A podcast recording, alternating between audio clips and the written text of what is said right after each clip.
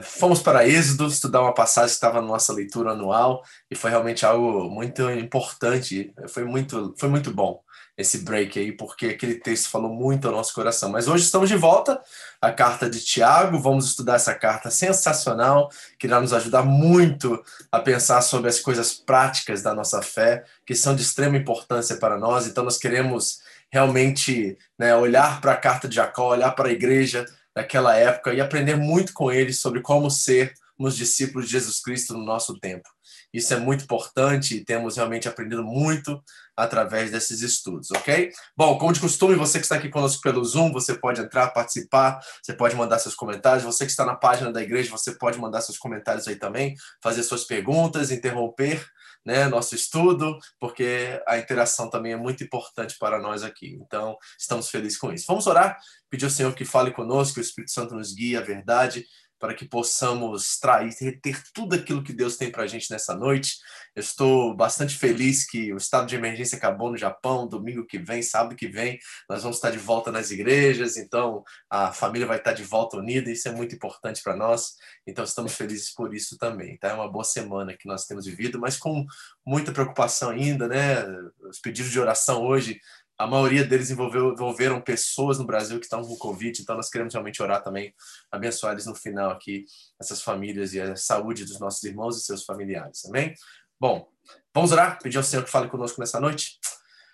Paizinho querido, nós precisamos tanto do Senhor, é tão difícil interpretar, aprender, conhecer ao Senhor sem o teu Espírito, então Espírito Santo, nós somos completamente dependentes no Senhor nessa noite. Fala conosco Ajuda-nos a entender o que o Senhor disse àquela igreja que estava sofrendo perseguição, aquela igreja que estava espalhada pelo mundo conhecido naquela época e como ela sofria, como ela aprendia com seu sofrimento e que nós possamos através da inspiração, através do exemplo, através da motivação que eles nos dão, nós a igreja em nosso tempo também ousada, destemida, uma igreja que leva a sério o seu chamado, a sua missão. Deus, ajuda-nos a Home quer ser essa igreja, esse floco de luz, esse iluminar nos locais onde o Senhor nos plantou. Deus, obrigado, Pai. Fala conosco que as meditações do meu coração, as palavras da minha boca sejam aceitáveis a Ti, meu Senhor, minha rocha, meu resgatador. Muito obrigado, Senhor. Fale conosco nessa noite, em nome de Jesus.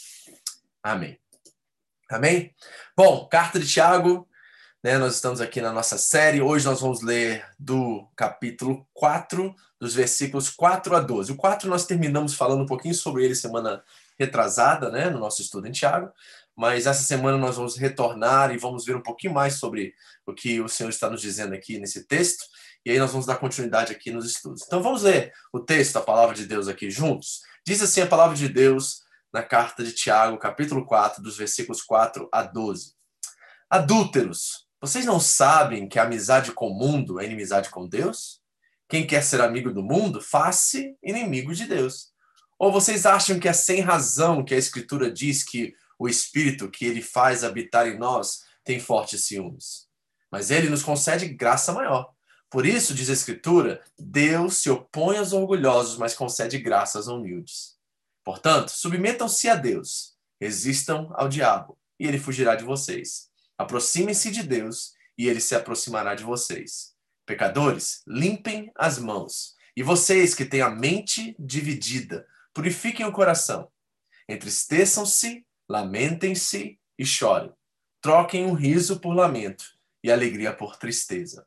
Humilhem-se diante do Senhor e ele os exaltará. Esse é o texto que nós vamos estar trabalhando hoje. Eu quero que você preste bastante atenção, veja naquilo que o Senhor pode falar com você imediatamente, as aplicações que podem ser feitas na sua vida, no seu ministério, na sua casa, onde você estiver, como você pode trazer esse texto para a vida, como você pode usá-lo para realmente transformação, para mudar sua história, mudar a forma que você enxerga Cristo, o Evangelho, as coisas ao redor, a sua família e tudo mais. Temos muitos princípios aqui que nós vamos abordar nessa noite. Eu quero muito que você fique ligado com a gente. Qualquer coisa, quer fazer pergunta, manda no chat, né? interrompe aqui pelo áudio, você que está no Zoom, você que está na página, mande suas perguntas e, e, e seus comentários aí. Nós vamos estar depois falando sobre isso, ok? Então vamos lá, vamos fazer uma pequena recapitulação né, do, do texto que nós temos estudado até aqui, até esse momento na carta. Estamos no quarto capítulo, ainda temos uma breve caminhada pela frente, mas o que nós estamos vendo aqui na carta de Tiago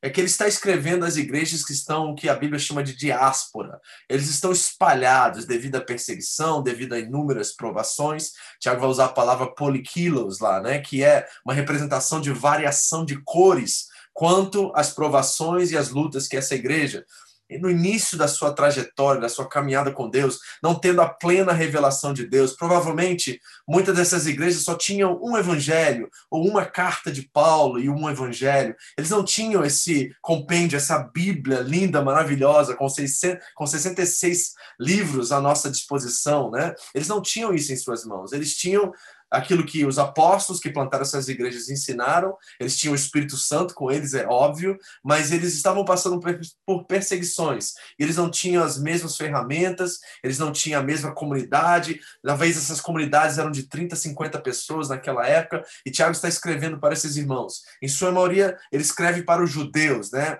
É, que são convertidos ao caminho agora. E esses irmãos estão passando por inúmeras provações, tanto dentro quanto fora da igreja. E ele escreve no sentido de trazer conforto e revelação a esses irmãos de que cada uma dessas provações eles têm alguma, alguns recursos importantes, como ele vai dizer em Tiago capítulo 1, versículo 5, que eles podem pedir sabedoria e Deus dá generosamente, sem censurar a ninguém. Então, ele está revelando a eles quais são as ferramentas que eles podem usar para enfrentar todos esses desafios que eles têm em mão. Outra coisa é que Tiago também adverte a igreja, corrige ela sobre essa incongruência, essa incoerência entre fé e obras. Há um sentido de hipocrisia, né, se revelando, se manifestando no meio daquela igreja. Os irmãos estão adotando a fé, mas essa fé não está sendo manifesta em obras de verdade, de justiça.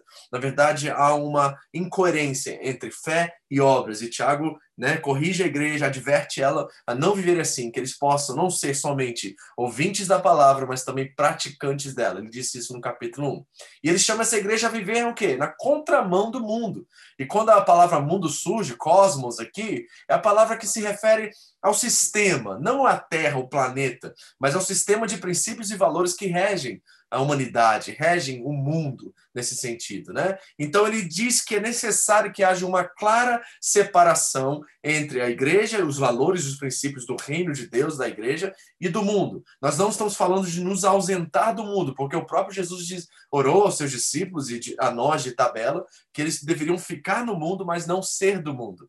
Então há uma clara diferença entre nossos costumes, nossos valores, nossos princípios, embora nós estamos inseridos na nossa sociedade, na nossa cultura, nós fomos chamados para redimir todas essas esferas, todas essas áreas. Então nós temos que ser, ser separados. Isso é santidade. A palavra santidade significa exatamente isso: sermos separados, sermos da mesma essência que Deus, participarmos da natureza divina. Então, essa, esse princípio, essa revelação que as Escrituras trazem para nós, de que nós podemos realmente nos parecer mais com Cristo, participar da sua natureza divina, isso é luz para os povos, isso é esperança para o mundo. E nós precisamos realmente manifestar isso através das nossas obras, através das nossas palavras, através das nossas famílias, através como nós tratamos cada indivíduo, isso é fundamental. E ele, no capítulo é, 4, ele fala sobre dois tipos de sabedoria. Tem a sabedoria que é do alto, né? ele chama essa sabedoria que é do espírito, e tem essa sabedoria que ela é terrena, ela é diabólica, de acordo com Tiago. E ela é composta de inveja, ambições e tudo mais. Ele faz essa distinção esses do, entre esses dois tipos de sabedoria. E nós reconhecemos também no, na mensagem anterior que nós somos, na verdade, o grande problema de tudo. Nós não podemos colocar a culpa no diabo. Infelizmente, muitos evangélicos fazem isso, né? Tudo é do diabo. Infelizmente, é, é, nós vamos acabando não tendo uma percepção clara do que realmente são nossas lutas, do que realmente está em nós, porque o problema está em nós. Nós somos o grande problema. Nós vimos isso. E aí nós começamos a, guerrear uns com os outros, idolatramos e nós é, damos aos poderes desse mundo, é isso que Paulo usa aos Efésios, há uns poderes, potestades, principados que ele chama, nós acabamos rendendo a autoridade que foi nos dada em Cristo e nós passamos para esses poderes e essas autoridades, e eles nos dominam. E aí nós nos tornamos reféns, escravos desses poderes, certo? Então isso se chama idolatria na Bíblia não no sentido físico, nesse sentido não no sentido físico que eu estou falando, mas espiritualmente. Né? Nós acabando não tendo essa revelação, nós tornamos nossas orações em petições egoístas. Isso que ele vai dizer. Nós temos, pedimos e não recebemos porque não sabemos o que pedir, e quando pedimos, pedimos para os nossos próprios deleites. Então, ele diz que a nossa oração é egocêntrica, egoísta, e a razão disso é que a nossa revelação acerca do Evangelho, de Cristo, de tudo mais, é, é fraca, é frágil.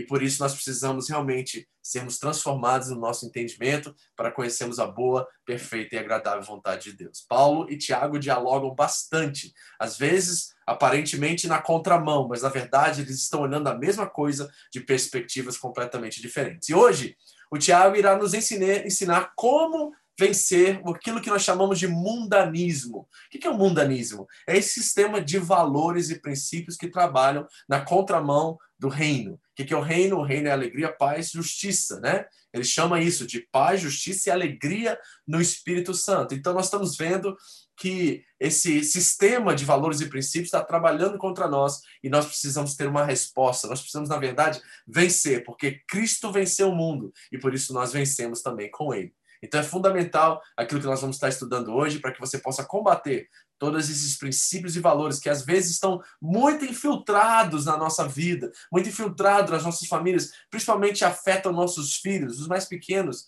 né? Porque nós acabando é, dando para eles eletrônicos e tudo mais, e eles acabam sendo é, introduzidos nesse mundo a qual não tem boas intenções a respeito deles, não quer o bem deles, na verdade estão distorcendo eles da verdade. E nós como guardiões, nós que temos a responsabilidade sobre nossos filhos, que são herança do Senhor, sobre nós nós precisamos realmente proteger nossos filhos. Então, espero que alguns princípios que nós vamos aprender hoje você possa aplicar imediatamente, guardar e proteger aquilo que é mais especial para você, que é a sua família. Então vamos voltar ao texto. Tiago capítulo 4, versículo 4 diz assim: Adúlteros, vocês não sabem que amizade com o mundo é inimizade com Deus?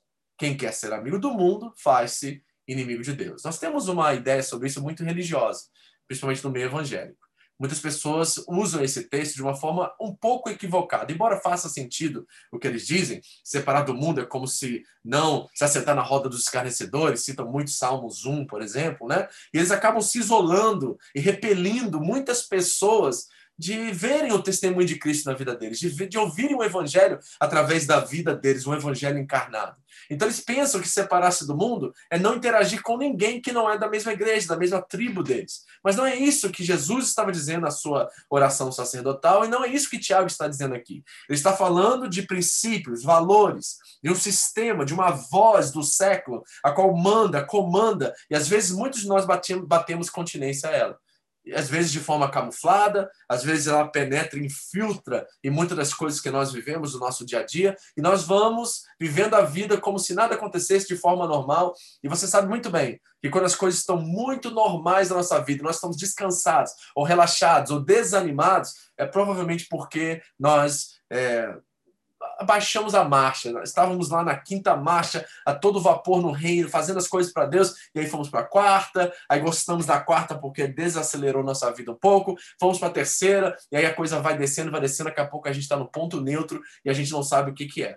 E tem coisas que o diabo nem precisa fazer, porque nós já estamos fazendo. Nós já desistimos, desanimamos e não estamos fazendo aquilo que o Senhor nos chamou para fazer. Então, ele chama isso, dessa amizade comum, dessa relação promíscua, vamos usar essa palavra assim, ele chama isso de adultério. Agora, não no sentido matrimonial ou físico aqui, mas no sentido espiritual. O que Tiago está dizendo aqui, quando nós nos tornamos amigos desse sistema de valores e princípios, nós de fato estamos traindo a Deus.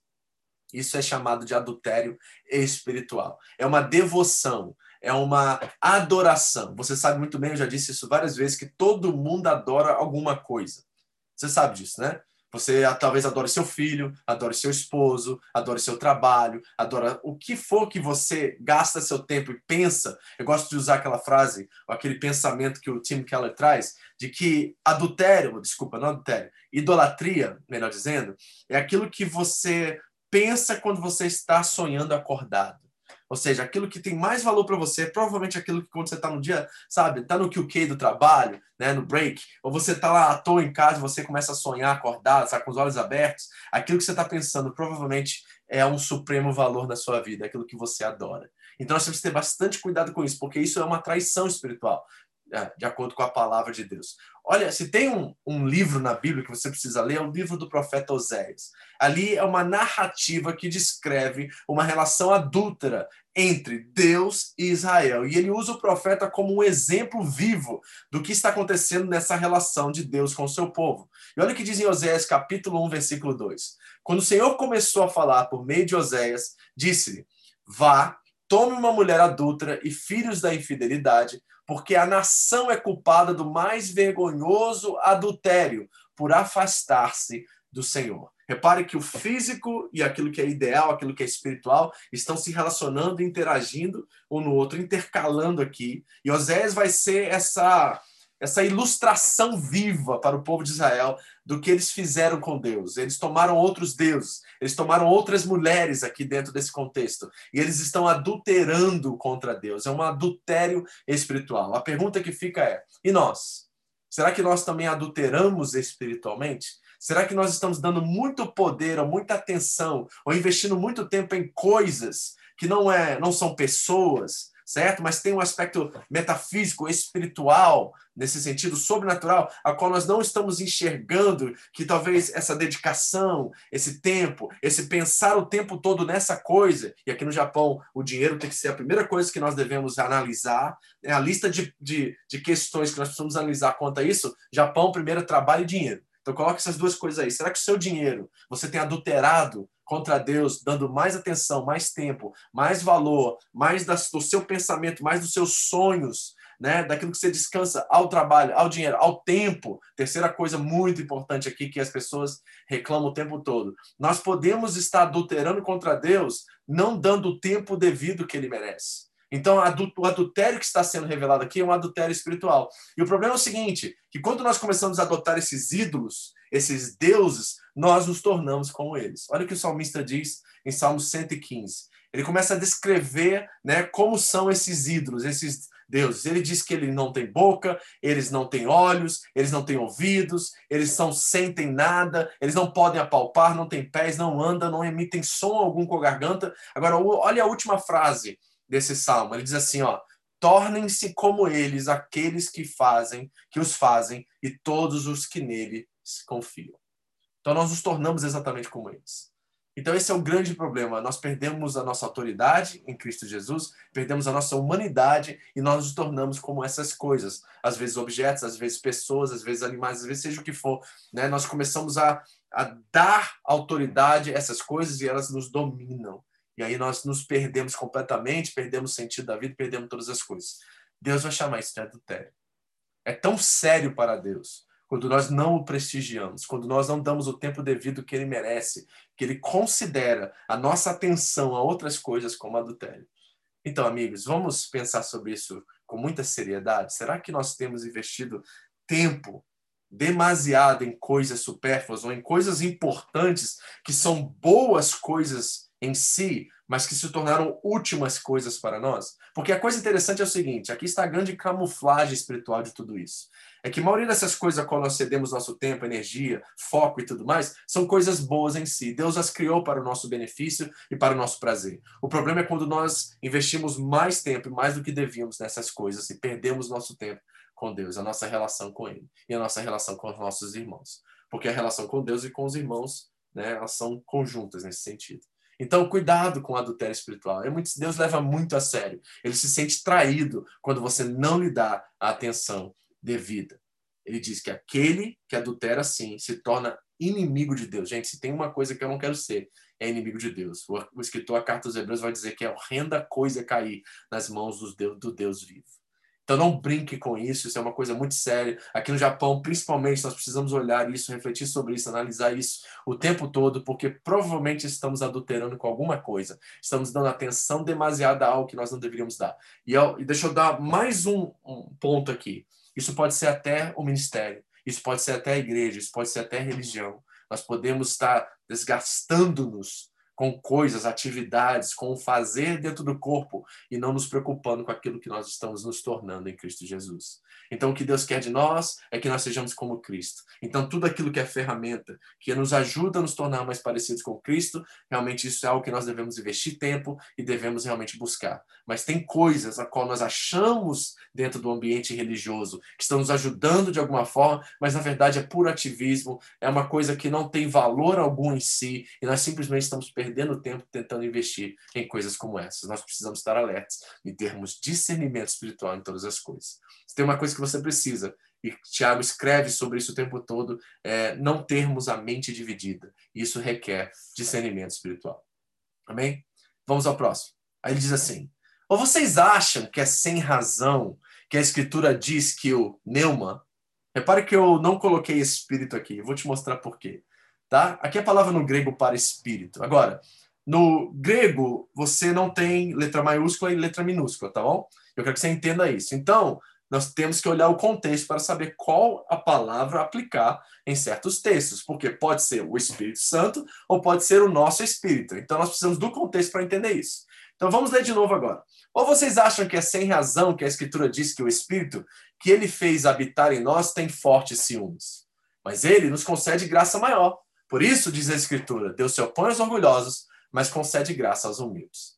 Na tradução original, tradicional, na interpretação tradicional, talvez melhor dizendo assim, muitas pessoas acreditam que aqui é o Espírito Santo que tem ciúmes. Eu já ouvi várias canções dizendo, ele tem ciúmes de nós. Agora, nesse texto aqui em Tiago, a Bíblia não está dizendo isso. Nós temos outros textos que diz que Deus tem zelo certo? Nesse sentido que Deus é um Deus que cuida, que zela pelo seu nome, que ele ama os seus filhos, nesse sentido de ter um zelo e cuidado por eles.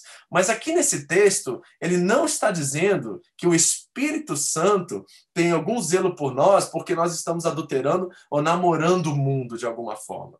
Certo? Por que, que isso não pode ser o Espírito Santo aqui nesse texto? Porque senão os versículos é, consequentes, do versículo 6, por exemplo, não faria sentido algum. Por quê? Porque se o Espírito Santo tem ciúmes por nós, para que, que nós precisamos de graça maior? Por que, que Deus se opõe aos orgulhosos? Se é uma coisa positiva do Espírito Santo ter ciúmes de nós, então por que ele dizer automaticamente que, devido a esse fato, o fato conseguinte é que nós precisamos agora de uma graça maior devido a essa situação? Então, será que esse neuma aqui, esse espírito, que muitos, por muitos, muito tempo, eu tenho certeza tem gente aqui que sempre achou que esse versículo dizia que é o Espírito Santo que tem ciúmes, não é isso que o texto está dizendo. Será que ele está falando do nosso espírito? A tradução mais provável, eu gosto do jeito que a NVT coloca aqui, repare como é que muda o texto. Ela coloca assim, ó. O que vocês acham que as escrituras querem dizer quando afirmam que o Espírito, letra minúscula, colocado por Deus em nós, tem ciúmes? A questão é, ele tem ciúmes de quê? E a tradução mais provável é que esse espírito que Deus coloca em nós, ele tem ciúmes das coisas do mundo. É isso que o texto está dizendo aqui certo? Ou seja, está falando do Espírito nosso, não do Espírito Santo. E esse Espírito, porque ele provou as coisas desta era, deste mundo, ele cobiça as coisas desse mundo, ele morre de ciúmes, porque ele está se preservando dessas coisas e buscando mais a Deus, mas a carne, o velho homem, as coisas que nós desejamos, continuam desejando tudo aquilo. É isso que o texto está dizendo. E aí ele dá uma revelação e uma promessa para nós no meio disso tudo. Ele diz assim, ó, quando a tentação é forte, quando esses ciúmes se tornem mais fortes do que você pensa que eles são, aí Deus te dá uma graça maior. Tá vendo como é que o versículo agora se torna algo assim compatível, algo que encaixa bem bonitinho?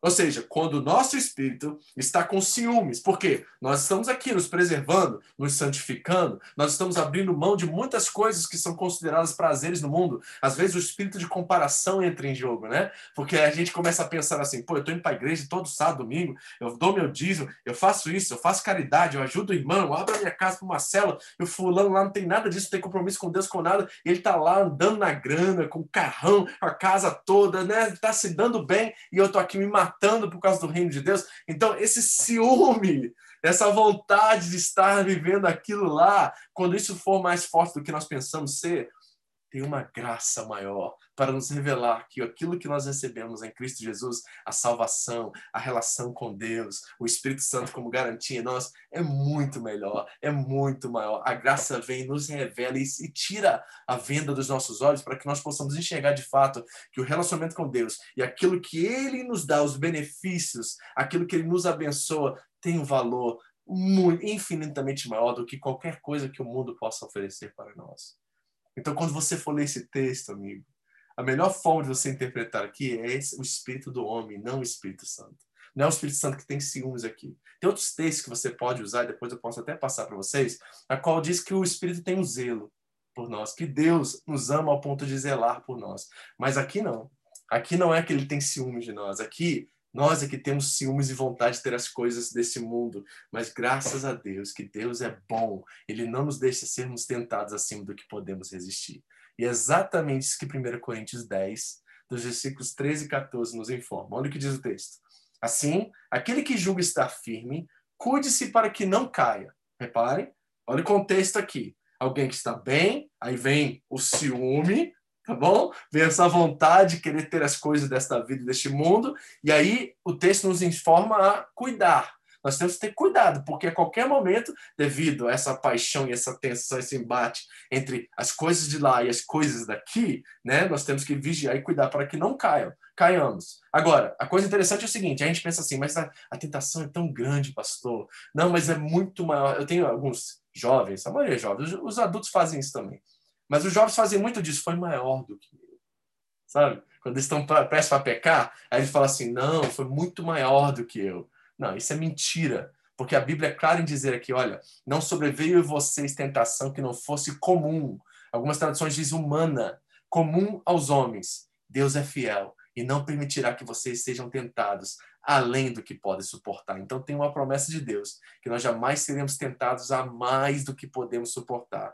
E aí vem a promessa, mas quando vocês forem tentados, ele mesmo lhes providenciará um escape para que possamos vencer? Não, para que possamos suportar. Aí ele manda essa logo no versículo 14. Por isso, meus amados irmãos, fujam da idolatria.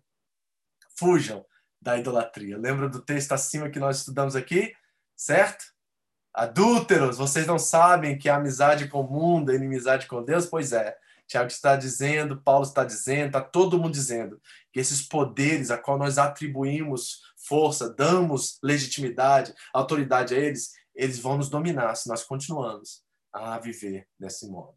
Então nós precisamos entender que a tentação ela não é maior do que nós, nós temos um escape em Deus, nós podemos clamar, correr para Ele, que Ele irá nos dar o escape. E ao mesmo tempo nós temos uma responsabilidade de fugir dessas coisas. Fazer uma análise se nós estamos adulterando ou idolatrando, dando a esses poderes alguma força, alguma capacidade de nos dominar. E aí sermos libertos. Se tem uma libertação que para mim é genuína, não é aquela que sai demônio, capeta e um monte de coisa aí nas igrejas, nós vamos por aí. Mas a verdadeira libertação se chama libertação do meu eu, da minha vontade. É aquele momento que eu sou liberto, é o momento que eu sei assim, que seja feita a tua vontade, Senhor, e não a minha. Aí está a genuína e verdadeira libertação. Se você consegue dizer isso hoje, em qualquer área da sua vida, você é uma pessoa livre, você é uma pessoa liberta. Que a vontade de Deus seja feita acima da minha vontade. Aí está a verdadeira e genuína libertação.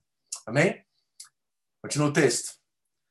Portanto, submetam-se a Deus, resistam ao diabo e ele fugirá de vocês. Aproxime-se de Deus e ele se aproximará de vocês. Pecadores, limpem as mãos.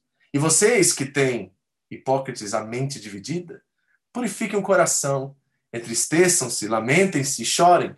Troquem o riso por lamento e alegria por tristeza. Humilhem-se diante do Senhor e ele os exaltará. Como vencer o mundanismo? Tiago nos dá nove ordens ou imperativos aqui e nos dá três promessas. Olha quanto conteúdo nós temos aqui agora. Ele nos dá nove imperativos ou ordens, direções, para vencermos esse sistema de valores e princípios na contramão do reino, né, da vontade de Deus, que infiltra nossa casa, nossa vida. Ele nos dá nove direções aqui, ordens e imperativos, e nos dá três promessas se nós adotarmos isso como estilo de vida. Primeira dela, ele diz: sujeitai-vos a Deus. Sujeitai-vos a Deus. Agora, isso vem do portanto. Esse portanto aqui no versículo 5, que começa o texto, está nos levando de volta aquilo que nós ouvimos no versículo anterior. Então qual é o portanto de Tiago aqui? É isso aqui, ó. Por isso diz a escritura: Deus se opõe aos orgulhosos, mas concede graça aos humildes. Então se nós, né, sermos humildes, Deus vai fará o quê? Portanto, se nós nos submetemos a Deus e nos humilhar perante a mão de Deus, nós receberemos o segredo da sujeição, que é a bênção de Deus sobre nossas vidas, para que nós possamos agora nos submeter a Ele em toda e qualquer situação. É dizer, categoricamente, seja feita a tua vontade e não a minha. É um reconhecimento de Deus ser todo-poderoso, onisciente, onipresente. É, ao conhecermos o caráter de Deus, saber quem Ele é como nosso Pai, nós entendemos que Ele sabe mais do que nós. Isso é humilhar-nos. É dizer assim: é a verdade, Senhor, eu não sei nada, eu dependo de Ti para tudo. Na verdade, nessa decisão que eu tenho que tomar essa semana, Senhor, eu dependo completamente da Sua direção. O que o Senhor quer que eu faça? E vai em oração, e vai em jejum, vai se aconselhar com pessoas mais é, experientes do que você. Você usa todas as ferramentas e todos os meios da graça que Ele lhe dá. E aí você se sujeita a Deus. Será que nós temos nos sujeitado a Deus? Você, antes de tomar uma decisão importante na sua vida, você ora primeiro. Você medita sobre a palavra, você tenta encontrar em Deus aquilo que realmente você precisa para tomar aquela decisão que irá afetar a sua vida. Você se sujeita a Deus em todo e qualquer momento da sua vida. É interessante que essa frase, humilhe-se, humilhe-se, está aqui a todo lugar nesse texto. Ou seja, o grande segredo da sujeição é a humilhação, é humilhar-nos diante da revelação e da convicção de quem Deus é na nossa vida. Então, a primeira ordem para que nós possamos sabe, destronar de verdade o mundanismo na nossa vida, nossa casa, nossa família, dos nossos valores, dos nossos princípios, é nos sujeitar a Deus. Okay? Olha o que diz o Esterly. Ele disse assim: não se trata da questão da sujeição a Deus ou ao diabo, mas antes da escolha entre a vontade própria e a vontade de Deus. É o espírito orgulhoso que deve ser tolhido. Você entendeu o que ele disse aqui? Então, qual é a verdadeira e genuína sujeição a Deus? É aquele momento em que toda decisão e tudo que eu faço na minha vida, eu busco em primeiro lugar a vontade de Deus e depois a minha. É sujeitar a sua vontade à vontade de Deus. É o que Jesus fez no Getsemane. Pai, passa de mim esse caso. Se for possível, passa de mim esse caso. Mas não seja feita a minha vontade, mas a tua vontade. Esta é a verdadeira sujeição, certo? E o que acontece quando isso nós nos sujeitamos a Deus segundo a ordem que ele nos dá. Resistam ao diabo. Se nós estamos resistindo, quer dizer que tem alguém vindo contra a gente. Então, a postura de resistência é uma postura de firmeza, de fincar os pés, de permanecer, de não retroceder. A Bíblia diz claramente que Deus não se agrada daqueles que retrocedem. É uma postura de firmeza, é uma postura de não renunciar, de não abrir mão, de não diminuir a marcha, de permanecer focado, de ter constância na fé, certo? E o diabo aqui é o diabolos, né, no, no grego original, que significa o acusador, o caluniador. É aquele em Jó que vai lá diante de Deus, vai caluniar, vai falar do que Jó, do que Jó está fazendo perante a terra. Ele é o que Jesus chamou em João 14 do príncipe deste mundo, o tentador. Este é o diabolos, o nosso adversário. Então ele está o tempo todo ao nosso derredor, como o apóstolo Pedro disse, né? esperando a hora de nos tragar. Então nós precisamos resisti-lo. Resistir quando? Como? Sujeitando-nos a Deus.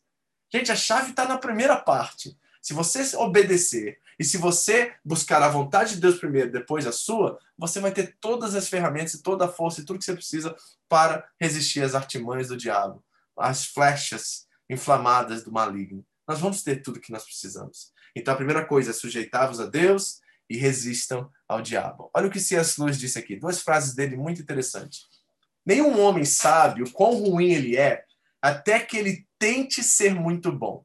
Eu achei sensacional se dizer, certo? Nenhum homem sabe o quão ruim ele é até que ele tente ser muito bom. Uma ideia atual boba é que as pessoas boas não sabem o que significa a tentação. Esta é uma mentira óbvia. Somente aqueles que tentam resistir à tentação sabem o quão forte é. Opa!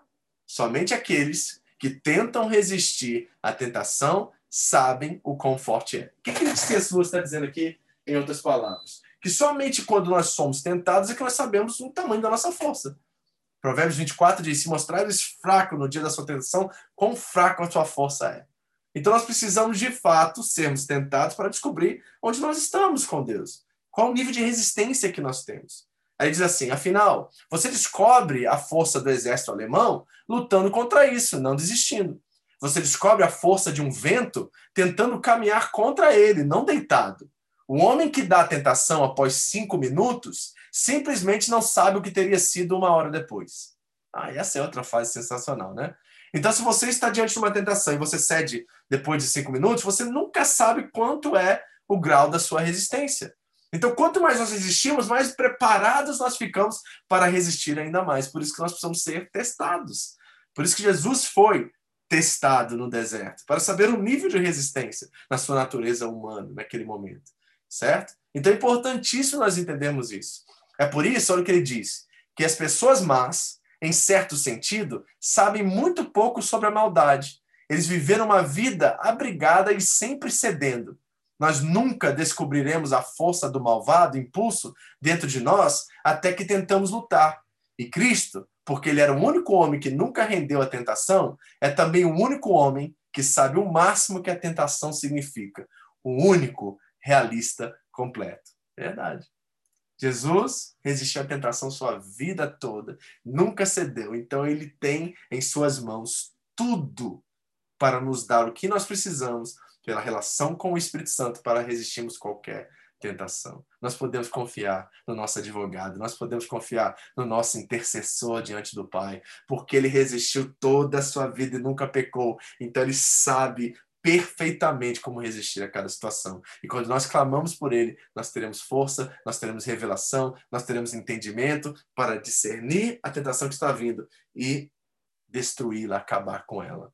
C.S. Lewis também coloca assim: Satanás, líder ou ditador dos demônios, é o oposto. Não de Deus, mas do anjo Miguel. O que ele está dizendo aqui? Que Satanás é criatura. Deus é criador. Que Satanás, como Lutero disse muito bem, ele é o cachorro na lixa do Senhor, né? Na, na como é que chama o negócio do cachorro lá? Esqueci o nome, né? É, é isso que que Satanás é. Ele, a gente faz dele um bicho papão, uma coisa assim que vai nos destruir. Não, não, não. Ele só consegue entrar quando nós damos lugar a ele. Por isso que Paulo vai dizer aos Efésios: não deis lugar ao diabo.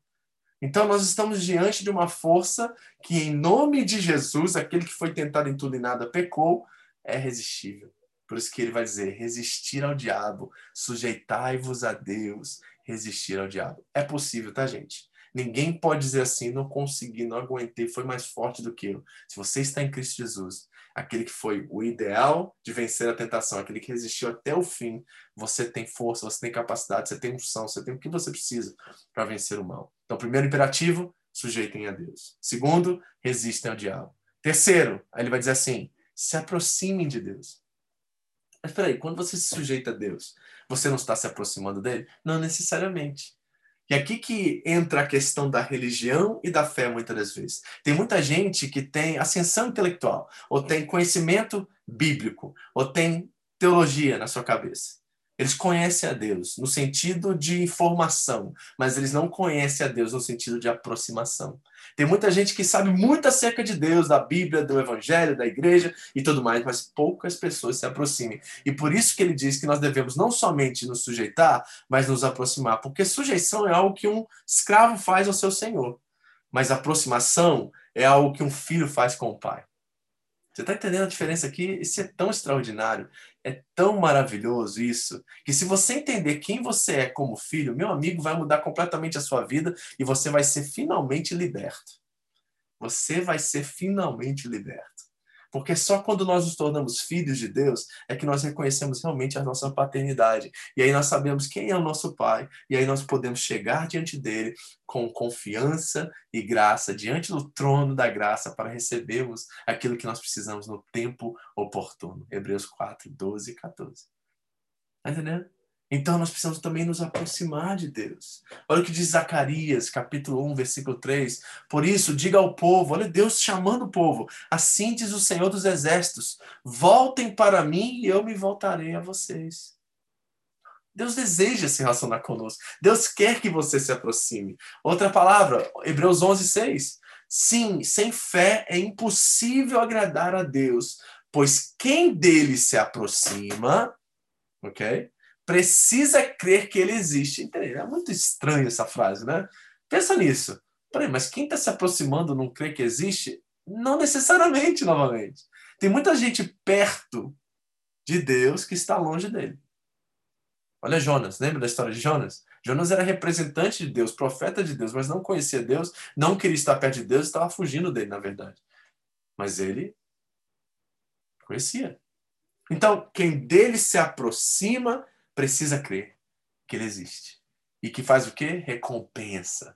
Alguns textos dizem, ele é galardoador daqueles que o buscam. Então, Tiago diz assim, ó, não só se sujeite, porque isso é uma, é uma ação automática de um escravo para o seu mestre, mas a relação que Deus quer ter, ter conosco não é de escravo para mestre. Jesus disse aos discípulos, agora vocês não são mais servos, vocês são meus amigos. Vocês eram servos, discípulos, agora vocês são meus amigos, Deus deseja se aproximar de nós. Então, o terceiro imperativo é se aproxime de Deus. Tá, mas Deus é santo. E como é que eu entro no Santo dos Santos? Ah, hoje você entra por causa do sangue de Cristo. E o Santo dos Santos não é mais uma cortina a qual está dentro de um templo a qual você vai visitar Deus. Deus agora, devido a Cristo, está acessível a todos. E o, o lugar chamado Santo dos Santos é um lugar chamado quarto secreto. Conhece? E na verdade não é nem o quarto secreto, você sabe o que eu estou dizendo. É qualquer lugar e qualquer hora que você acessa. Porque você agora se chama templo do Espírito Santo. E quando você ora, a manifestação, céu e terra se conectam. É isso que Paulo diz aos Coríntios no capítulo 6. Que nós somos templo do Espírito Santo, o lugar da oração, o lugar onde céus e terra se intercalam e ali Deus se manifesta a nós. Então, se você é templo, como é que você entra e se aproxima dele? Tiago vai dizer: purifiquem as suas mãos é isso que os sacerdotes faziam depois de ofertarem a Deus, né? Mas ele não está falando do, do, exercício sacerdotal. Embora todos nós somos sacerdotes, de acordo com a Bíblia, Apocalipse 1, Apocalipse 5 diz que nós somos um reino de sacerdotes. Então, todos nós aqui, embora eu tenha a função pastoral, vocês são chamados por Deus a pastorearem também o seu povo. É isso que Jesus disse a Pedro: pastoreie, cuide dos meus rebanhos, cuide das minhas ovelhas.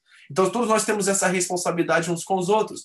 Mas é interessante que Tiago vai dizer assim: olha, sujeite-se, resista ao diabo, aproxime-se, mas quando se aproximarem, aproxime-se com santidade, porque Deus é santo. Sede santos, disse Pedro, no seu capítulo 1, porque o teu Pai é santo.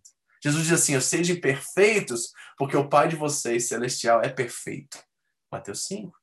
Então, há uma expectativa de Deus de nós nos santificarmos. O que, que, é isso? É totalmente contrário da ideia religiosa que nós temos. É um compromisso, é um sacrifício, é um esforço que eu faço comigo mesmo para que eu possa cada vez mais me parecer com Jesus. Hebreus 12, 14. Esforcem-se para viver em paz com todos e para serem santos, porque sem santidade ninguém verá o Senhor. Pergunta que eu tenho para você, pegadinha do malandro agora, tá preparado? Pode alguém que não é santo ver o Senhor? Não, então como é que você vê? Hum, boa pergunta, como é que você tem relacionamento com ele? Ou seja, quer dizer que você que está em Cristo, Deus já te vê como santo. Posicionalmente você já é santo diante de Deus. E é por isso que Paulo, em suas cartas às igrejas, sempre chama os irmãos de santos. Tiago é o único que chama os homens de pecadores, os crentes de pecadores. Mas Paulo chama cada um da igreja porque Paulo tinha uma revelação ainda maior do que posicionalmente significava estar em Cristo Jesus. Significava que agora diante de Deus nós temos as vestes de Cristo sobre nós e nós somos aceitos. E por isso que Paulo, ou qualquer um que escreveu a carta aos Hebreus, que pode ser até o apóstolo Paulo, provavelmente Lucas, ele vai dizer que nós podemos agora ter acesso ao trono da graça que nós não precisamos ter medo, que nós não somos como o sumo sacerdote que entrava uma vez por ano, nós temos acesso e nós podemos entrar com confiança para encontrar graça e misericórdia para sermos atendidos no tempo oportuno. Que coisa maravilhosa isso. Então nós podemos entrar, queridos. Nós temos acesso, mas nós precisamos purificar nossas mãos. Essa simbologia de purificar as mãos é integridade, autenticidade, é verdade. Isso é santidade. É isso que nós precisamos. Então, quarto, purificar as mãos. Quinto, ele diz assim, ó, não adianta ter as mãos lavadas se o coração não estiver no lugar certo. purifiquem também o coração. Ele vai usar essa palavra ânimo dobre em alguns versículos, algumas traduções, né? Mas essa palavra significa mente dividida ou hipocrisia. E nós voltamos de novo à questão do adultério e da idolatria, porque a ideia de falsa lealdade. Ou seja, novamente nós estamos sendo seduzidos, atraídos por forças, esses poderes que são é, trabalho, é, posse, dinheiro, é, é, relacionamentos, todas essas coisas que são é, temporárias, que não podem nos sustentar por toda a vida, nós acabamos entregando tudo a essas coisas e essas coisas nos dominam, e aí nós precisamos purificar nosso coração, porque isso é chamado de falsa lealdade diante de Deus. É fingir servir a Deus, mas na verdade ter a mente e o coração nas coisas deste mundo, no sistema, nos valores que nós falamos. Então, nosso coração precisa ser purificado. Olha, as mãos limpas, o coração purificado. Toda essa linguagem de santidade é muito bela, ela é muito linda. Isso expressa como Deus deseja nos purificar, como Deus deseja que nós sejamos, sejamos completamente seres humanos, íntegros, completos em tudo que somos e fazemos. E aí ele diz assim: e para você purificar o seu coração, o sexto imperativo é que nós precisamos chorar, lamentar, ou seja, é uma indignação é uma indignação, uma tristeza profunda dentro de nós por estarmos na condição que nós estamos e de não servirmos e adorarmos a Deus como nós deveríamos. E olha o que diz em 2 Coríntios capítulo 7. Esse texto é extraordinário, é um dos mais lindos que eu encontro nas escrituras sagradas. Paulo vai dizer assim aos Coríntios: Agora, porém, me alegro, não porque vocês foram entristecidos, mas porque a tristeza os levou ao arrependimento pois vocês se entristeceram como Deus desejava, e de forma alguma foram prejudicados por nossa causa. Agora escute: a tristeza, segundo Deus, não produz remorso. Isso é, isso é uma palavrona, um palavrão. As tristezas, segundo Deus, não produz remorso. O que, que significa, pastor? Explica isso melhor. Significa o seguinte: que quando Deus nos entristece, quando ele causa esse lamento, esse luto dentro de nós, o que ele produz não é uma decisão hipócrita, não é uma decisão falsa, não é uma falsa lealdade. Quando Deus opera em nós uma tristeza, ele opera para uma transformação e uma mudança 180 graus, na outra direção. Porque remorso, deixa eu explicar isso de uma forma bem prática, é você estar decidido a fazer uma coisa e minutos depois você diz assim: Eu acho que essas coisas não, não são corretas, ou isto não é correto, vou andar na rota contrária e você anda na rota contrária e passa alguns segundos, alguns momentos, você repensa e volta de novo onde você estava. Isso se chama remorso. Você toma uma decisão, deixa eu ser mais prático ainda. Você decide, vou usar uma coisa bem ordinária. Você decide não fumar mais. Aí você vai lá, joga fora todo o seu cigarro, e você vai diante de Deus e faz um voto e diz assim: não toco mais nisso, eu reconheço que isso é um vício, isso me domina, isso é outro poder que eu dei autoridade está me dominando, então não quero mais isso. Aí você está feliz, finalmente tem um basta nessa coisa, aí acorda no outro dia e vem a tentação, e vem a vontade, e vem o desejo. Aí você vai lá no combine, compra e começa a fumar de novo. O que, que você teve? Remorso. Foi uma empolgação, um sentimento momentâneo. Mas a tristeza, segundo Deus, não produz remorso, mas sim um arrependimento que leva à salvação. E a tristeza, segundo o mundo, produz morte. É isso que o cigarro é. É morte. Assim, pastor, não mata, mata, eu sei que mata, é do câncer e tudo mais, mas vai nos matando dia após dia? É uma morte mais longa, certo? E não única exclusivamente por causa da doença, do câncer em si que vem com cada tragada, mas porque nós estamos nos tornando menos seres humanos, colocando em nós uma coisa que não pertence. Entregando a nossa lealdade, a nossa autoridade a uma coisa que nos domina, que não seja Deus. Isso é falsa lealdade. Isso é adultério, de certa forma, espiritual. Então é isso que ele está dizendo: olha, vocês precisam chorar, vocês precisam se ficar indignados. Precisa haver uma tristeza que opera o arrependimento dentro de você. Porque quando a tristeza, segundo Deus, operar, olha o que ela produz. Olha o que ele diz aqui que eu acho sensacional. Ele diz assim: produz dedicação, produz indignação, produz temor, saudade, preocupação desejo de ver a justiça feita. É isso que o arrependimento, segundo Deus, produz. Ou seja, uma coisa que entra em nós e nós não conseguimos mais ser os mesmos. Lave as mãos, purifique o coração, tenha indignação pelo seu pecado.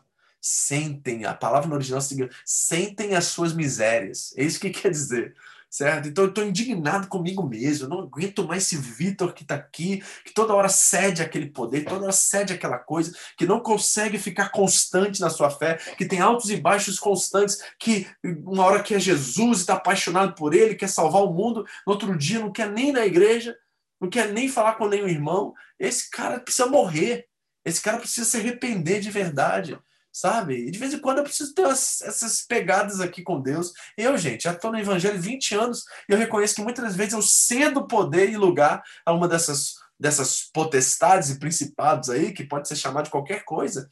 E aí vem um monte de coisa, vem desânimo, vem tristeza, vem coisas que eu não estava esperando, vem uma depressão, vem não sei o quê.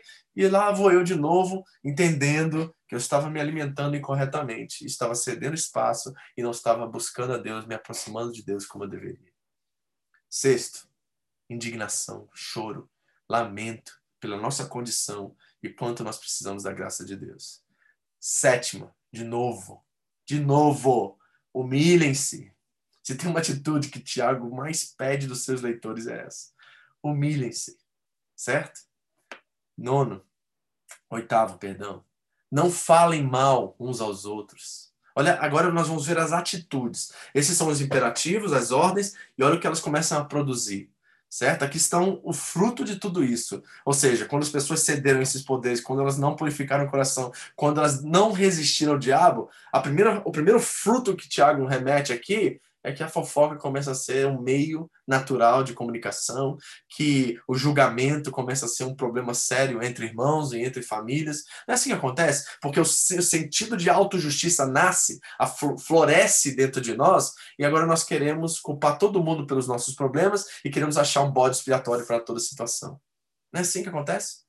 Nós começamos a falar mal das pessoas, com inveja, comparação, competição, e aí vem um monte de coisa diabólica que pertence àquela sabedoria que é do terreno, que é do diabo. Todas aquelas características que nós já aprendemos, elas começam a fluir.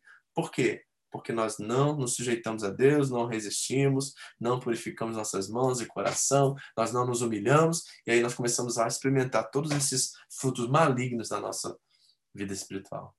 E ele diz: não julguem, e olha o que diz Teo, Teo, se você conhece Roosevelt, né, um dos grandes e maiores presidentes da história, ele disse assim, ó, se você pudesse dar um chute no traseiro da pessoa mais responsável pelos seus problemas, você não sentaria por uma semana. Pegou? Se você pudesse dar um chute no traseiro da pessoa mais responsável pelos seus problemas, você não sentaria uma semana. Você está chutando você mesmo, tá entendendo? E olha o que Spurgeon diz. É uma coisa boa quando você é caluniado não ouvir. E é melhor nunca responder a isso. Sempre tentei ter um ouvido surdo e um olho cego. E eu acredito que o ouvido surdo é melhor é o melhor ouvido e o olho cego de longe o mais útil dos dois. Não se lembre do dano que foi feito a você. Tente esquecê-lo e deixá-lo passar. Não saia pelo mundo determinado a agarrar cada ferro quente que qualquer tolo apresenta diante de você. Deixe-o em paz. Será para o seu próprio bem e para a glória de Deus ser muito paciente a respeito da, da calúnia dos ímpios. Que frase extraordinária, né? Que tremendo isso. Então, queridos, nós precisamos entender que quando nós nos distanciamos de Deus, quando nós não nos sujeitamos a Deus, quando nós não resistimos ao diabo, quando nós não temos uma proposta de santificação e não nos humilhamos, começam as fofocas, começam as calúnias, começa todo tipo de perversidade e maldade, e nós começamos a julgar uns aos outros. Está aí. Está aqui os nove imperativos que nós vimos aqui hoje, nove ordens que ele nos dá. Você está disposto a submeter a essas ordens? Isso aqui não é opção para um cristão que ele está colocando aqui para nós, na verdade, é o que Deus espera de nós. Ele é o profeta, ele é o homem inspirado por Deus para trazer-nos a, a revelação. Mas graças a Deus que Deus não é um Deus somente de ordem e de um general, um senhor dos exércitos que só fica é, vomitando ordem nos seus filhos. Não. Com toda a ordem de Deus, com toda imperativo de Deus, sempre tem uma promessa sempre tem uma benção que ele nos dá e nos concede para que nós possamos viver cada uma dessas coisas.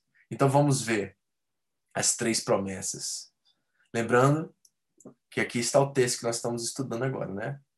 E olha o que ele diz sobre as três promessas. Primeira delas, o diabo fugirá de nós quando nos submetemos a Deus. Tem uma garantia na palavra de Deus, que se você fizer a vontade de Deus, eu já disse que sujeitar-se é fazer primeiro a vontade de Deus, depois a sua. Quando isso se tornar uma verdade, quando você não ceder às suas paixões, aos seus desejos, à sua carne, à sua vontade, o velho homem, quando você realmente se sujeitar a Deus e querer fazer a vontade dele acima da sua, há uma promessa nesses textos de que você irá, o diabo irá fugir de você. Charles Spurgeon coloca assim: quando Satanás não pode ter um grande pecado, ele deixará um pequeno entrar, como um ladrão que vai ao encontro das persianas revestidas de ferro e aparafusadas. Por fim, ele viu uma pequena janela na câmara. Ele não pode entrar, então ele coloca um garotinho que ele pode ir ao redor e abrir a porta dos fundos. Então o diabo tem sempre pequenos pecados para carregar com ele, para ir abrindo portas para ele. Se nós deixarmos uma e dizemos: "Ó, oh, é apenas um pouco". Sim, mas com aquele pequeno se torna a ruína de um homem inteiro. Então repare que ele não vem com aquele pecadão, ele não vem com aquela coisa estrondosa, a qual a gente pensa que, não, isso aí não cai, eu sou de Deus, sou cristão, sou evangélico.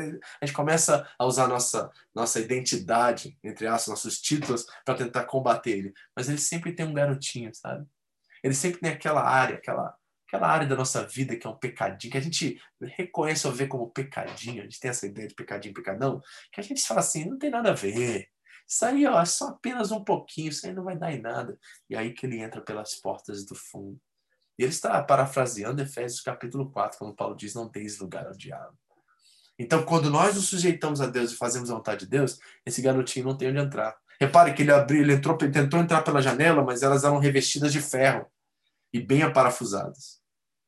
Então ele não conseguiu entrar. Então ele vai lá, chama alguém menor do que ele, um demoninho, né? Esse garotinho, e ele entra pela porta dos fundos, aquela que nós não estamos vigiando, aquela que nós não estamos com cuidado. E aí de repente a nossa vida se torna uma ruína, como ele disse. Então a promessa é: se você se sujeitar a Deus, o diabo fugirá de você. Segunda promessa: Deus se achegará quando nós dermos um passo na direção dele. Repare, achegai-vos a Deus e ele se achegará a vocês. O primeiro passo é nosso. Deus já está presente. Deus é onipresente. Ele está em todos os lugares. A nossa percepção acerca de Deus precisa mudar. Eu sempre falei isso muito na igreja, né? As pessoas acham assim, não, vamos chegar atrasado no culto, porque a primeira música ninguém é aquela música mais rápida, eu gosto das músicas mais light, e até a terceira canção o Espírito Santo vem. É assim que a gente trata muito da nossa experiência cultica, né, dominical, a gente acha assim, não, é, a gente chega com sono, se culta de manhã, a gente vai pegando no ritmo, né, a gente fala assim, até a hora da palavra eu vou estar pronto. E a gente esquece que o Espírito Santo estava lá antes da gente chegar, que ele não saiu de lá quando nós fomos embora, que ele está sempre presente. E o texto está nos ensinando que nós é que temos que dar um passo na direção dele. Se as duas colocam assim, ó, a presença de Deus não é a mesma que a sensação da presença de Deus, porque ele pode estar fazendo mais para nós quando pensamos que ele está fazendo menos. Hum. A presença de Deus não é a mesma que a sensação da presença de Deus. E ele pode estar fazendo mais para nós quando pensamos que ele está fazendo menos. Então tem a ver com ele estar ou não estar. Ele é. O que tem a ver é com a nossa percepção dele. E quando nós nos distraímos com esses poderes que eu falei para você, esses ídolos que causam a, a, a, o adultério espiritual e a idolatria, quando nós começamos a dar ouvidos, sermos seduzidos e atraídos por esses poderes, nós perdemos a percepção, a sensibilidade do Deus que está presente entre nós. Terceira e última coisa. Há uma promessa que quando nós formos humilhados ou nos humilharmos na presença do Rei, nós seremos exaltados. Lewis diz: o verdadeiro teste de estar na presença de Deus é que você se esqueça de si mesmo ou vê-se como um objeto pequeno e sujo. Isso se chama humilhar-se. É quando você finalmente chegou à convicção de quem Deus é e quão grande, magnífico, exalto. É, ele é outro, outra categoria de ser. Ele é extraordinário, magnífico, maravilhoso, excelso. Ele é Deus. E eu diante dele eu sou assim, ó. Então, o que, que me resta fazer? Obedecer. O que, que me resta fazer? Me entregar. O que, que me resta fazer? Me sujeitar. O que, que me resta fazer, pastor? Purificar meu coração em mãos. Entender que com Ele eu tenho tudo o que eu preciso. Sem Ele, eu não sou absolutamente nada. Então, amados, tem lindas promessas para nós nesses textos. O diabo fugirá de você se você se submeter a Ele. Deus se chegará quando você tomar o primeiro passo e nós seremos exaltados quando nós nos humilharmos perante a potente mão do Senhor. Que assim seja. E que esses nove imperativos e essas três promessas começam a tomar lugar na sua vida, no seu coração, em tudo que você faz, em tudo que você pensa, em cada decisão, em cada momento. Use da oração. Ela é o meio. Você é templo do Espírito Santo. Como você ora, céu e terra se conectam e o Espírito de Deus está em você, com você. Jesus é o seu advogado, intercessor perante ao Pai. E o Pai é Pai de amor, é Deus eterno, ele é incrível. Ele está disponível. E diz o texto em Hebreus 11 que aquele que se aproxima de Deus e crê que ele existe, descobre naquele momento que ele é galardoador. Ele gosta de presentear aqueles que o amam, aqueles que o buscam, aqueles que colocam ele em primeiro lugar que nós possamos dizer a partir de hoje: seja feita a tua vontade e não a nossa. Qual é a área da sua vida agora, meu irmão? Eu quero que você pense comigo. Eu quero que você tire um tempinho aí para orar comigo aqui, fechar os olhos e assim: Senhor, mostra para mim qual é a área da minha vida que eu tenho dado uma atenção exagerada, a qual eu tenho investido meu tempo, minhas energias, minha vida de uma forma a, a, a valorizar isso mais do que o Senhor na minha vida. Eu sei que a gente trabalha 10, 12 horas aqui no Japão, alguns de vocês trabalham até mais do que isso. Eu não estou falando de uma irresponsabilidade, não estou falando de diminuir. Se você puder diminuir sua carga horária, amém. Glória a Deus. A vida não é coisa, gente. A vida não é pagar conta, a vida não é ter boas coisas. A vida é andar com Deus e saber qual o propósito dele para nossa vida e o seu chamado sobre nós. A vida é Cristo. Morrer é lucro, viver é Cristo, disse o apóstolo Paulo. E isso é um exemplo para nós. E muitos de nós estamos focados no lugar errado. Nós estamos investindo nossa energia no lugar errado. E nós precisamos voltar a priorizar aquilo que tem prioridade. Deus, nossa família, né, nosso cônjuge, nossos filhos, nosso trabalho e nosso chamado e nosso ministério. Nós precisamos voltar a repensar essas coisas e saber o que Deus deseja de nós em cada uma dessas áreas. Meu desejo é que você reflita sobre isso, que você pense sobre isso. Meu desejo é que, ao orar com você agora, você possa de fato analisar o que tem tomado o lugar de Deus no seu coração e na sua vida. O que é aquilo que se tornou mais importante? Talvez seja o medo. Nós estamos no meio de uma pandemia e você está preocupado. Você vive, sabe, angustiado. O medo assumiu de fato esse demônio raquítico, absurdo, de tão pequeno e tão, sabe, insignificante que ele é, o medo. Certo? A, a palavra de Deus diz que o verdadeiro amor lança fora todo medo. Ele é tão pequenininho que só a consciência que Deus é amor lança fora o medo.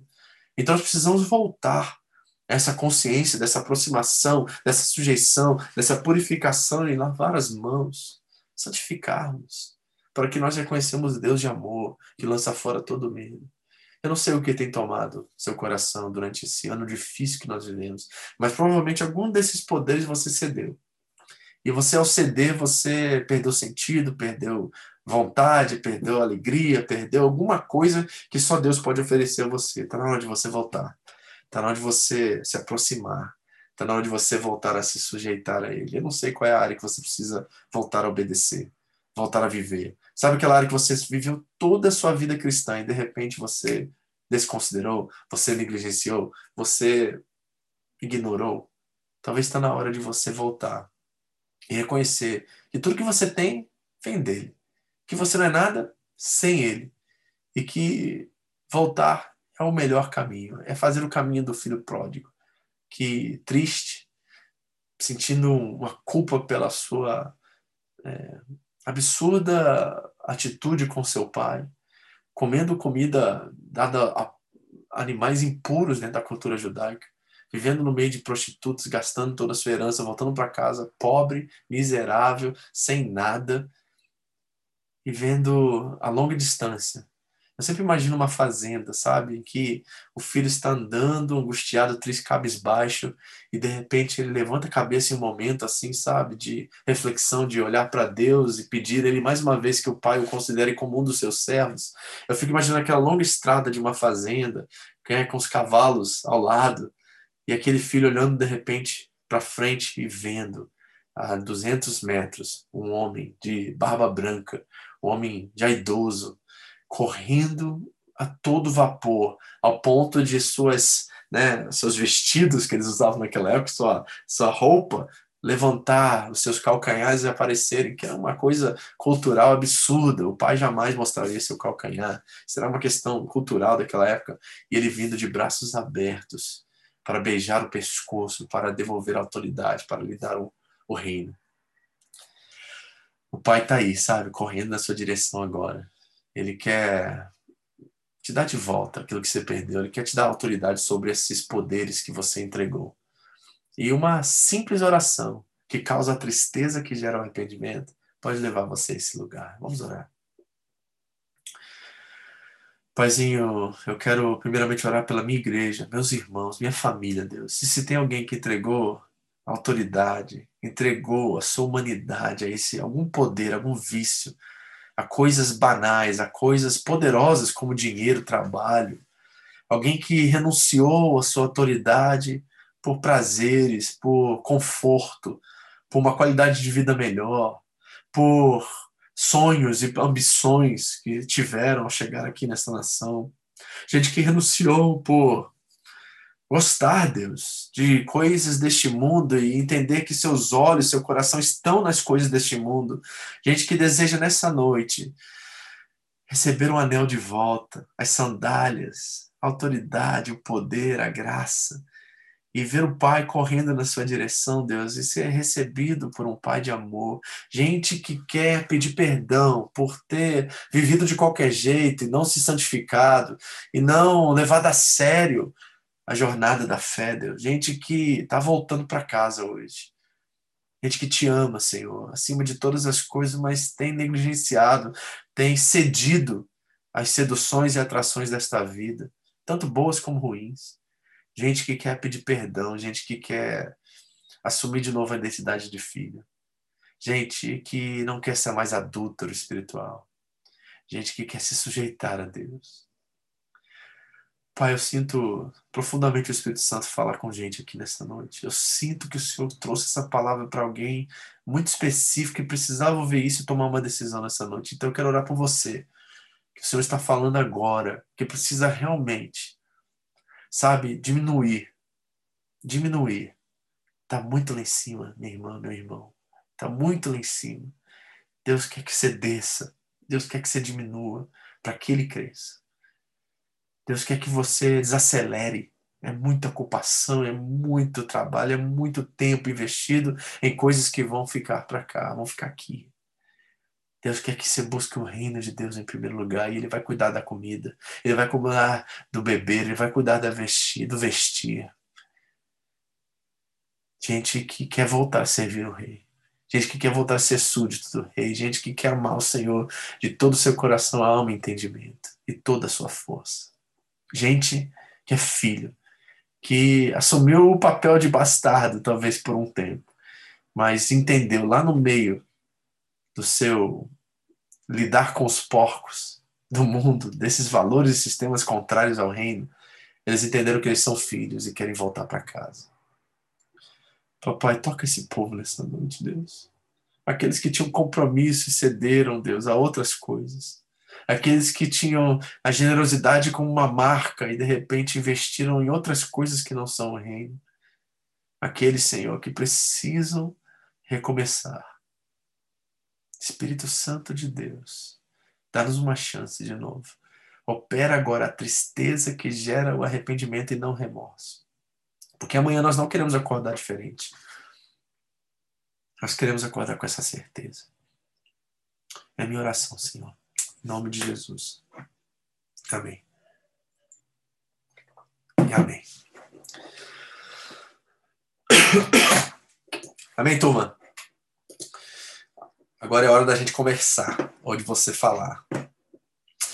Você poderia me ajudar aqui? Um comentário, uma palavra, alguma coisa que você gostaria de compartilhar conosco? Que tal? Alguém quer fazer uma pergunta? Quer falar alguma coisa? Vou dar uma olhada aqui na página quanto isso, né? Para a gente ver o que está acontecendo aqui. Vou botar essa galera aqui para gente. Deixa eu ver aqui se tem alguma coisa lá na página quanto isso. Mas alguém aí do Zoom aí, principalmente você que tem áudio aí, que pode ajudar a gente. Tem alguma coisa? Pessoal do, da página aí, estou olhando os comentários aqui também, se você quer né, nos ajudar também, por favor. É... Amém. O Ricardo falou: não tem nada mais maravilhoso de saber e entender que podemos chegar ao Pai e nos derramar na presença dele, até mesmo em silêncio. É verdade, Ricardo. É verdade. É, o louvor do, é, do Ademar de Campos, né? Ser amigo de Deus. Vou até colocar aqui para a gente terminar. É, amém, Keila. Deus te abençoe. Amém. Meu amigo Juninho Afran tá aí com a gente. Não sei se você tá aí ainda, amigo. Deus te abençoe, viu? Bom ter você aqui, amigão. Alguém aqui do Zoom quer falar? E aí, galera, me ajuda aí. Meus alunos queridos. Pode abrir o mic aí. Alguma coisa que Deus chamou sua atenção, alguma coisa que você gostaria de ministrar, falar com a gente? Pode falar. Tem um Galaxy aí que abriu aí, quem é?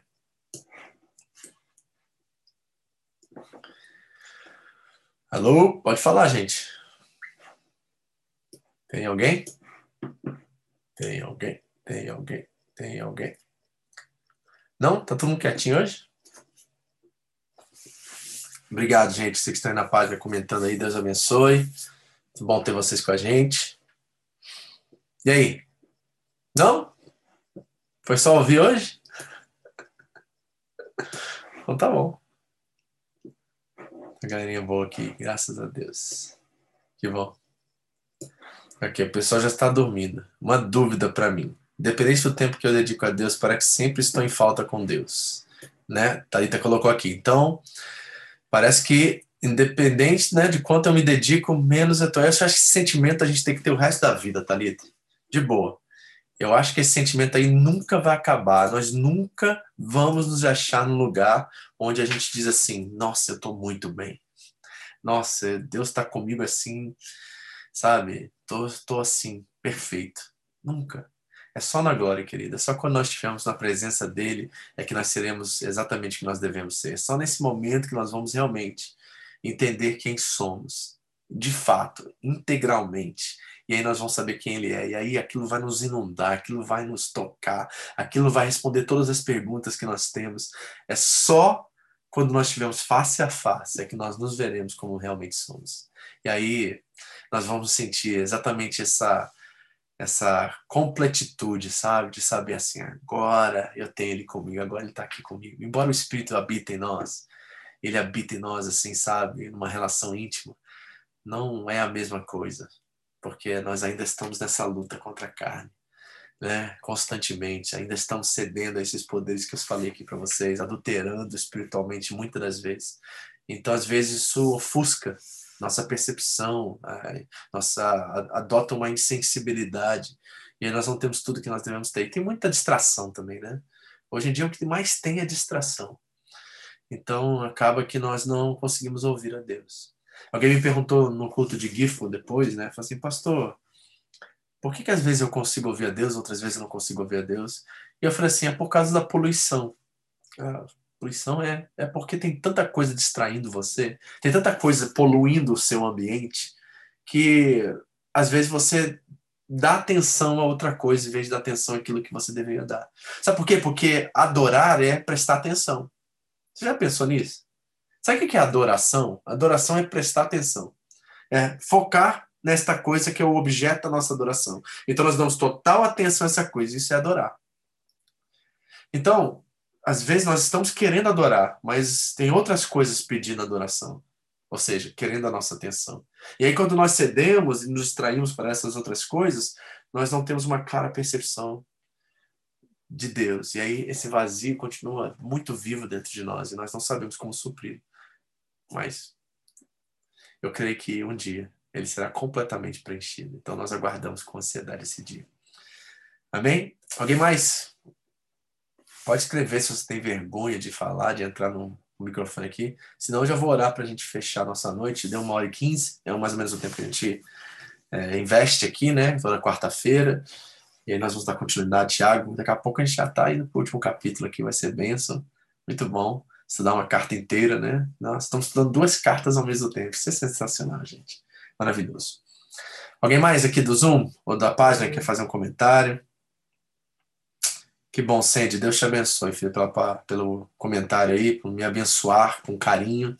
Né? Vocês todos que me abençoaram aqui com muito carinho, Deus te abençoe. Muito obrigado. Me dá ânimo para me continuar, viu? Obrigado de coração mesmo. Realmente a gente estuda bastante, a gente esforça bastante para trazer bom conteúdo para vocês, tá? Amém, então, gente. Ninguém mais? Ingrid, tem nada a falar, não, minha filha? Você sempre tem uma pergunta? Letícia, turminha aí, tá todo mundo de boa? Amém? Deus falou com vocês hoje? Deus falou, eu, eu só, olha, eu, eu, às vezes Deus me, o Espírito Santo ministra no meu coração algumas coisas, sabe? Mas eu sei que essa palavra, sei que foi, para todo mundo. Todo mundo recebe de alguma forma. Mas tem alguém aqui, eu não sei quem que é, que era para vocês. Na verdade, eu sei quem é, mas não vou falar.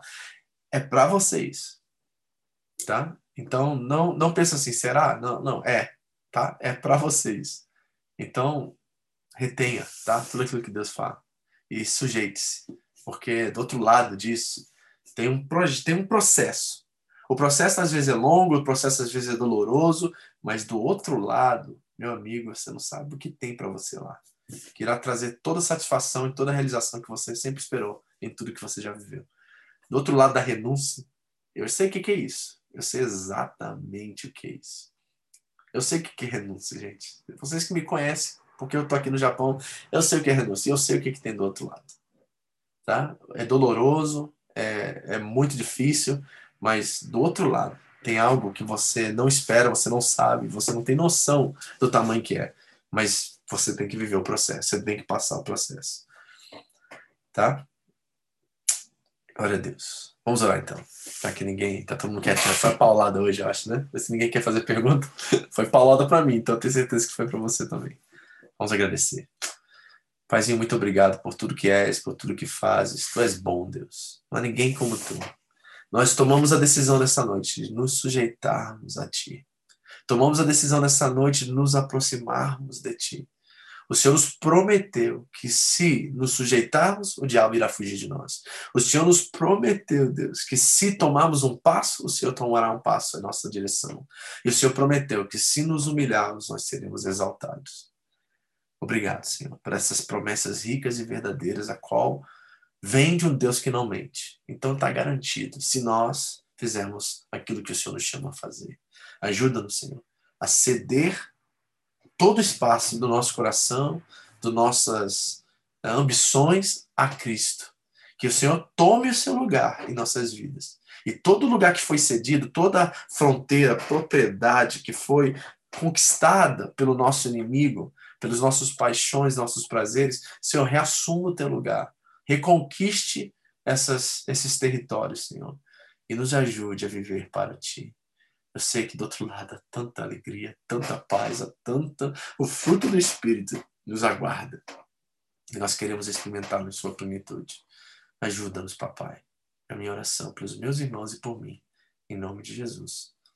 Amém. Amém, meus amigos queridos, meus irmãos. Amo muito vocês.